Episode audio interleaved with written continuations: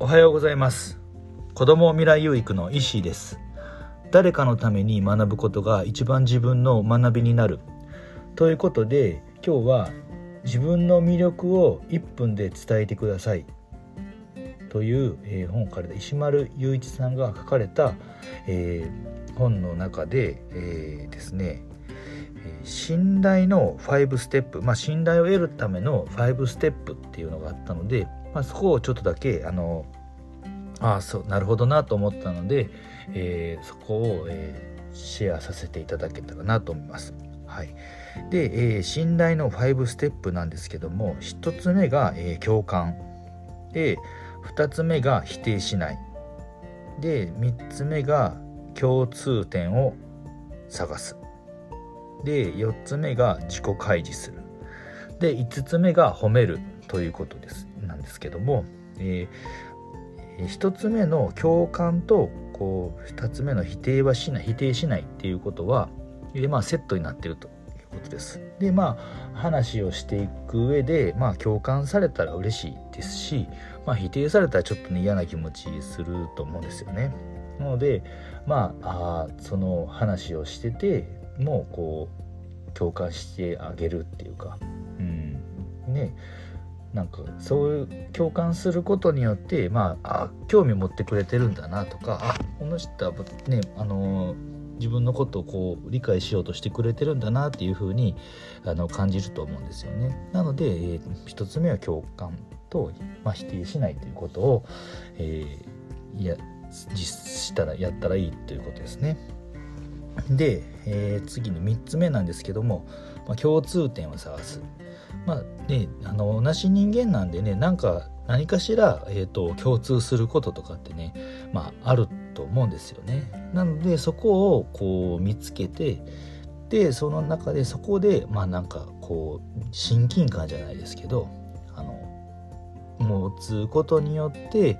まあこう信頼につながっていくっていうことなんですよね。なのでそのまあね初対面の人とかでも、まあ、何かしらの共通点みたいなのをちょっとこうねあの探りを入れても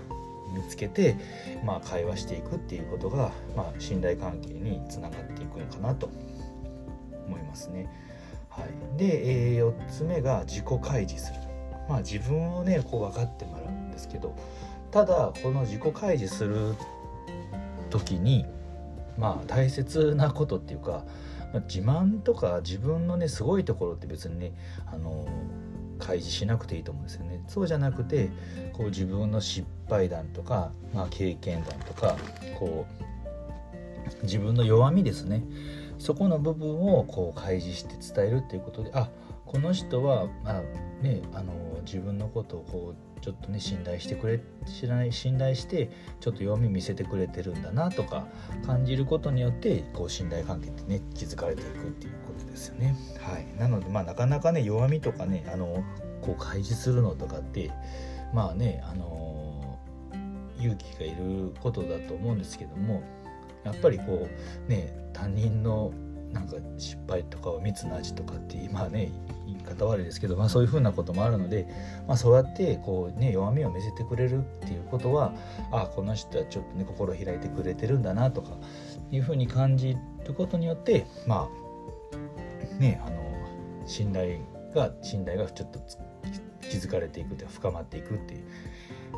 いうことなんですよね。はい、であと,、えーと3つ目が褒める。まあ、褒めるっていうのは褒められてね嫌な気する人いないと思うんですけどもただまあねあのからから褒めっていうかねあのなんか上辺だけで褒めるんじゃなくて、まあ、本当にねなんかすごいなとか思った時にまあ褒めてあげる褒めるっていうのがね、まあ、大切なのかなと思いますね。まあ、褒められたらねこうねうんまあ本当にすごいなと思って褒められたらあの褒められてやっぱ嬉しいしそのねあこの人がね自分のことを本当理解してくれてるんだなとか分かってくれてるなっていうふうに、まあ、思わ思われることによってこう信頼関係っていうのに築かれていくと思うんですよね。はい、ということで、えー、今日はですね信頼の5ステップということで、えー、1つは共感。2つ目は否定しない。3つ目が共通点を探す。4つ目が自己開示するで5つ目が褒めるということで、えー、これをね、まあ、やっていくことによってね、まあ、信頼関係がねどんどん深まっていけばこう人の輪っていうのも広がっていくんじゃないかなと思います。はいということで、えー、今日は、えー、自分のことを、えー、紹介してください。えっていう、えー、島隆一さんが書かれた本の中のことを、え、紹介させていただきました。はい、ではまた、えー最後までご視聴いただきありがとうございました。ではまた。さようなら。